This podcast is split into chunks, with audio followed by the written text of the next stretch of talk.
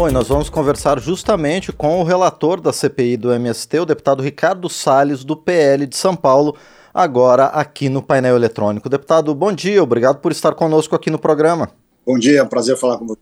Prazer é nosso em receber o senhor aqui, ainda mais depois de um trabalho tão extensivo dessa comissão.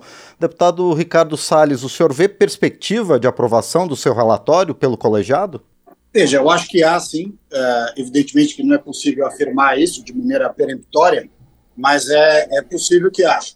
O que, que, o que, que nós estamos é, vislumbrando? Os partidos que têm na sua base deputados e compromissos com a frente parlamentar da agropecuária, evidentemente deverão apoiar o relatório, porque esse relatório é uma medida importante é, em defesa da agropecuária brasileira, em defesa dos pequenos, médios e grandes produtores. Sobretudo neste momento em que há uma outra frente, que é o ataque ao marco temporal das terras indígenas, há uma outra frente também ameaçando é, os produtores rurais brasileiros. Portanto, é, este relatório é de fundamental importância para todos aqueles que compõem a FPA. Não tem é, não seria admissível você ter deputados e partidos que fazem parte da frente parlamentar da agropecuária votando contra o relatório é, que identifica e aponta quais os crimes, quais as atitudes, quais as condutas inadequadas é, dessas diversas facções sem terra que atuam no Brasil inteiro. Bom, e deputado, além do, dos indiciamentos que o senhor propõe, o senhor também propõe uma série de projetos é, para essa área é, da agricultura e da propriedade, titulação e ocupação de terras. Quais são as principais propostas que o seu, que o seu parecer apresenta, deputado? Nós fizemos uma compilação de todos os projetos cujos deputados, ao longo dos anos, não só os que compõem agora a CPI, mas outros, inclusive, até tem uh, um projeto que é de autoria do presidente Bolsonaro, uh, todos esses projetos que diferentes formas contribuem para a estabilidade do campo foram incorporados ao relatório. Por exemplo, a, a observância dos critérios de impessoalidade e transparência na escolha de beneficiados que vão receber o lote. A necessidade de haver previsão orçamentária para que não se saia desapropriando áreas por aí sem o governo ter dinheiro. É por isso, inclusive, que há um acervo enorme, um calote gigantesco por parte do INCRA em relação a propriedades que ele desapropriou, mas não pagou. É, outro aspecto também importante, o direito à legítima defesa. O próprio Stedley, líder nacional do MST, confessou num programa em que ele esteve, se eu não me engano, Globo News, em que ele dizia que, dentre os motivos pelos quais caiu muito a quantidade de invasões durante os quatro anos do governo do presidente Bolsonaro, dentre os motivos estava justamente a capacidade de reação em legítima defesa da sua propriedade e até da sua vida, e os proprietários rurais têm é, ou tiveram ao longo desses quatro anos. Então, há uma gama enorme de projetos que vão todos nessa linha. Agora, deputado Ricardo Salles, tanto o líder Stedley do MST como outras lideranças que foram ouvidas na CPI alegam que o movimento ocupa apenas terras improdutivas. Não é legítimo que o movimento busque terras para fazer assentamento de famílias? Bom, em primeiro lugar, a grande mentira é essa história de terra improdutiva.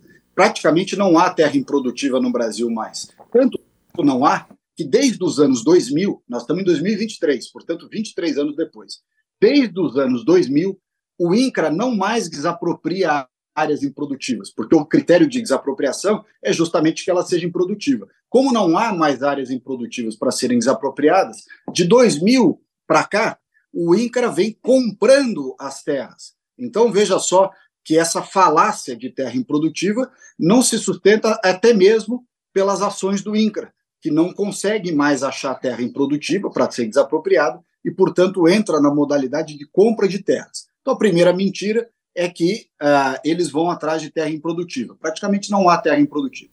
Segundo, haver um movimento que defende a reforma agrária, que impõe a bandeira, que defende o conceito né, de distribuição de lotes para as pessoas plantarem, esta é uma, eu diria, é um pleito legítimo no sentido de que na democracia as pessoas podem pleitear os seus pontos de vista.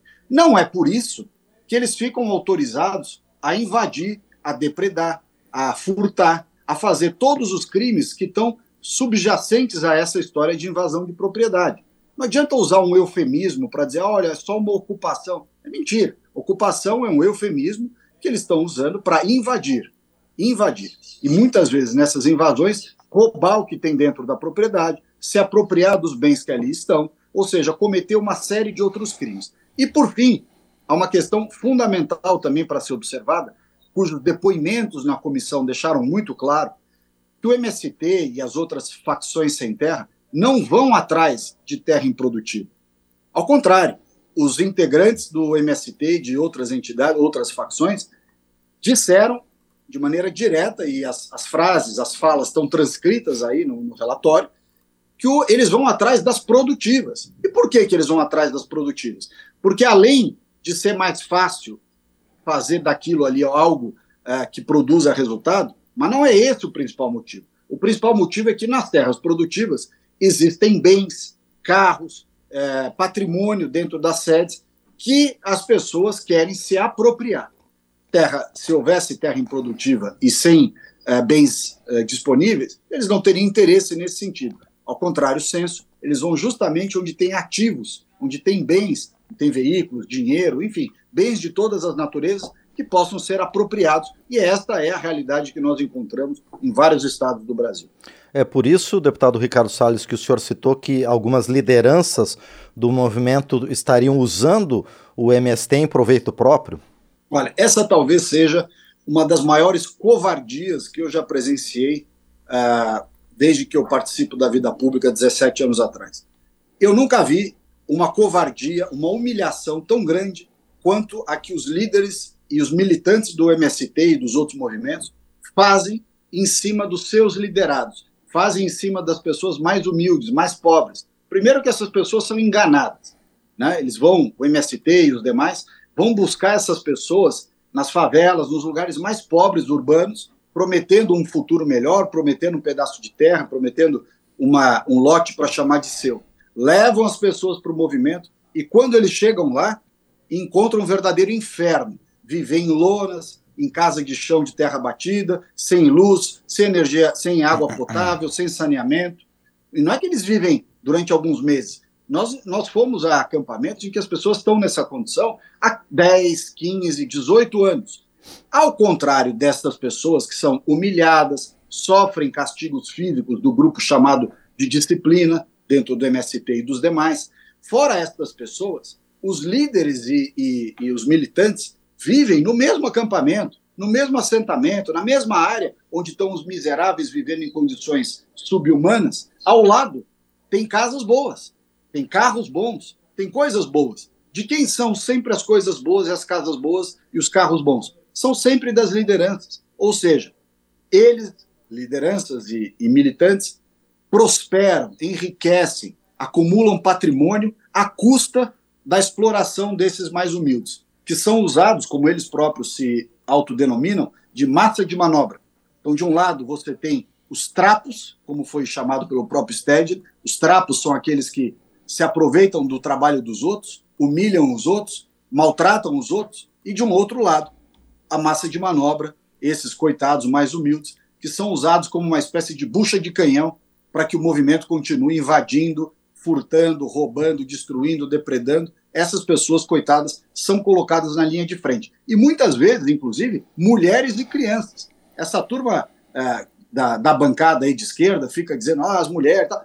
O movimento é o primeiro que coloca mulher e criança na linha de frente para invadir.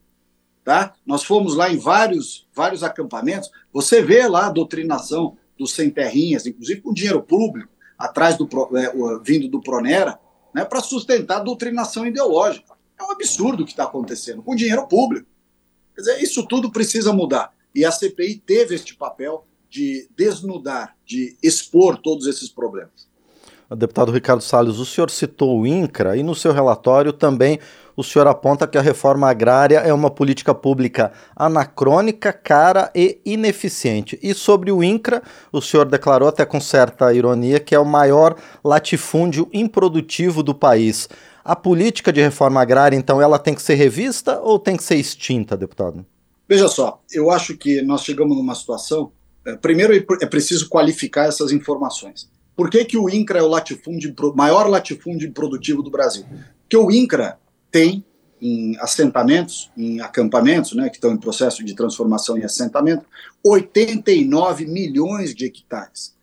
A agricultura brasileira, a agropecuária, tem 66 milhões de hectares. Ou seja, você tem mais área dedicada a assentamento do INCRA, o que prova que essa mentira que nunca se fez reforma agrária é mentira, lógico que já se fez. Mas, enfim, uh, é, 89 milhões de hectares entregues ao projeto, ao, ao programa de reforma agrária, e resultaram, por outro lado, em quê? Resultaram numa produção, em 89 milhões de hectares, de apenas 13% do que os 66 milhões produzem, ou seja, de uma ineficiência brutal.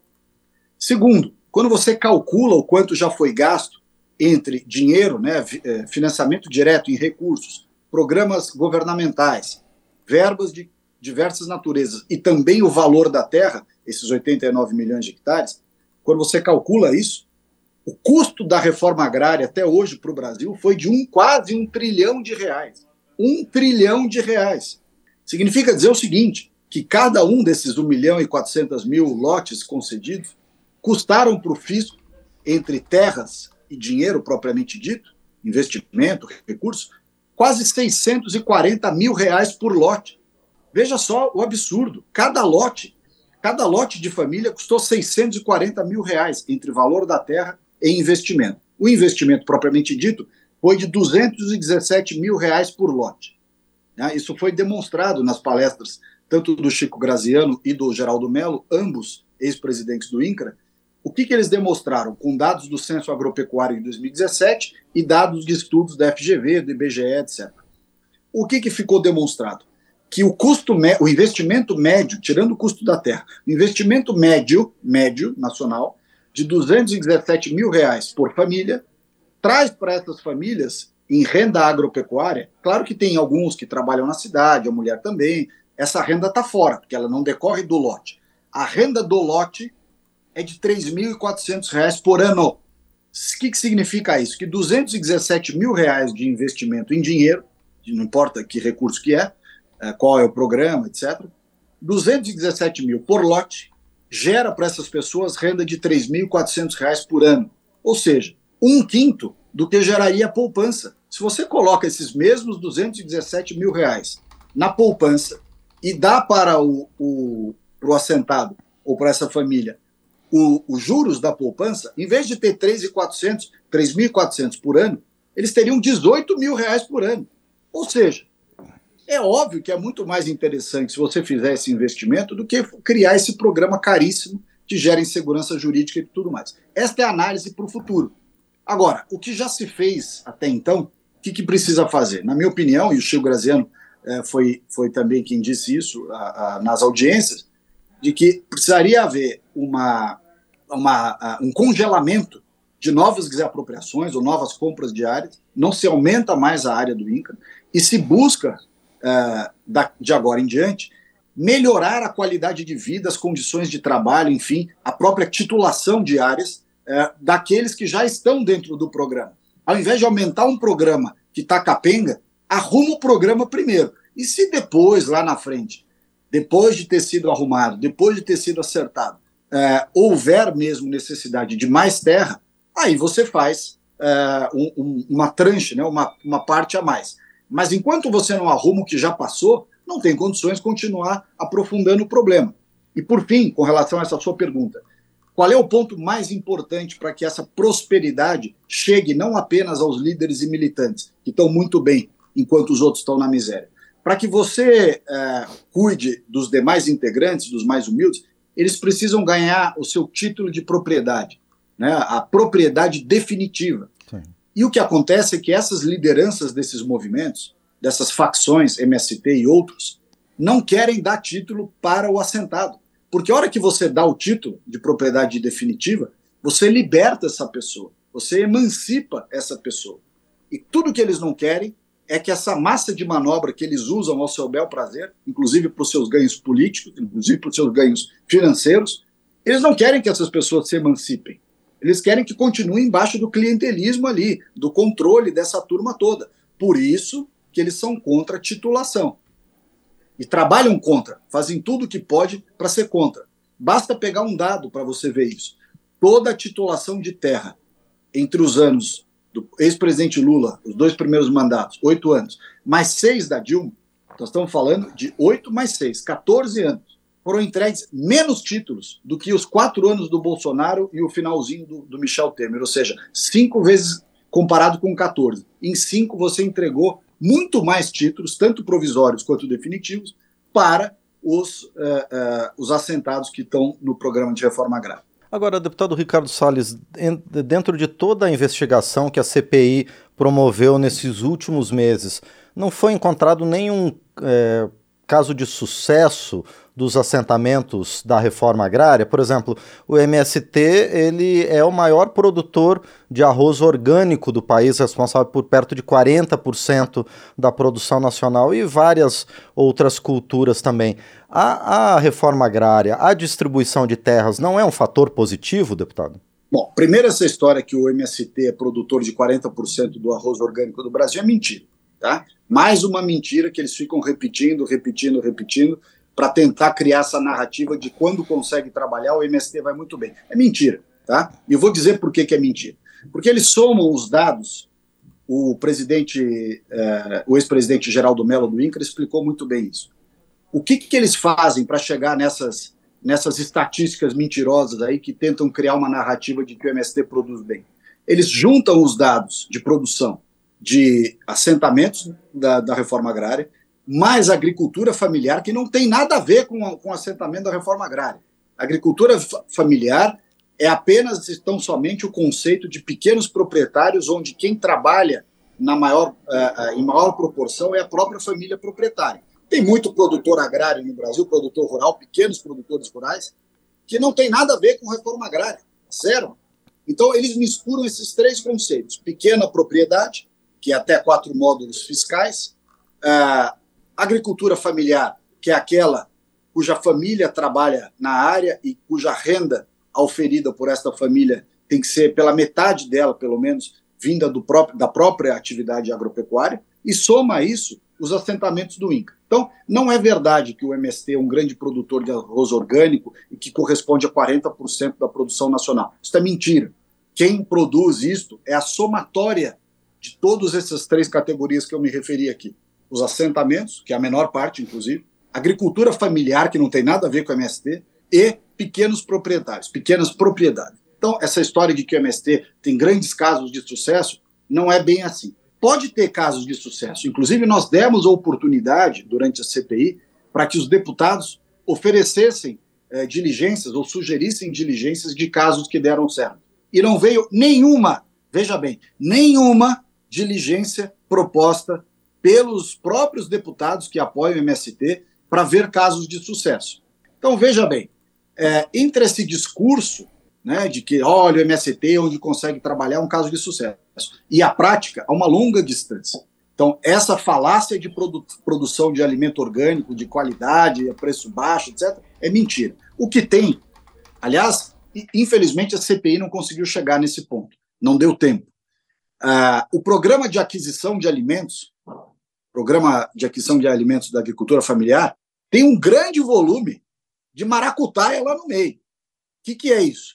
É o sujeito que recebe o dinheiro para entregar a produção, não produz e compra de terceiros e entrega como se fosse própria. Por que, que isso acontece? Porque há, e aí é que está o problema, há, uma, há um sobrepreço naquilo que é comprado. Não estou dizendo que são todas as compras, mas há muitos casos, foi indicado, por exemplo, lá, lá em Belo Horizonte, lá em Minas Gerais. Um saco de arroz comprado da agricultura, do PAA, da agricultura familiar, a R$ reais o saco, sendo que o mesmo saco de arroz estava 18 no mercado. O que, que faz a, essa turma que faz, faz o trading disso aí? Ele recebe 43 do governo, compra 18 a mercado, entrega como se fosse produção sua e fica com a diferença do dinheiro. É óbvio. Né? Então é preciso que haja uma auditoria, e o Tribunal de Contas fez um grande trabalho nesse sentido, e tenho a impressão que vai retomar este trabalho. É preciso que haja uma auditoria muito é, detalhista para que essas questões, Pronera, Pronaf, PAA e todos os outros programas que são destinados recursos a associações e cooperativas de fachada, porque servem esses CNPJs para receber recursos que não chegam lá na ponta do morador, do cooperado, do associado tanto não chegam, que continuam vivendo na miséria. Nós andamos por esses assentamentos todos, esses acampamentos todos, Alagoas, eh, Goiás, Bahia, eh, Pontal do Paranapanema, é uma miséria só. Não importa que você já tenha gasto praticamente um trilhão de reais do dinheiro do contribuinte brasileiro, as pessoas, os, os integrantes mais humildes, vamos dizer assim, a massa de manobra, como eles se denominam, continua na miséria. Veja só quem, só quem prosperou. Os líderes. Os líderes todos prosperaram. É quase como um milagre. Se você vira líder, você prospera. Se você não é líder, vive na miséria. Foi isso que a CPI encontrou. Perfeito, nós conversamos então com o deputado Ricardo Salles, do PL de São Paulo, relator da Comissão Parlamentar de Inquérito do Movimento dos Trabalhadores Rurais Sem Terra. Deputado, mais uma vez, muito obrigado por sua presença aqui no painel eletrônico. Obrigado, obrigado a vocês. Muito bem, agradecemos mais uma vez ao deputado Ricardo Salles, do PL de São Paulo.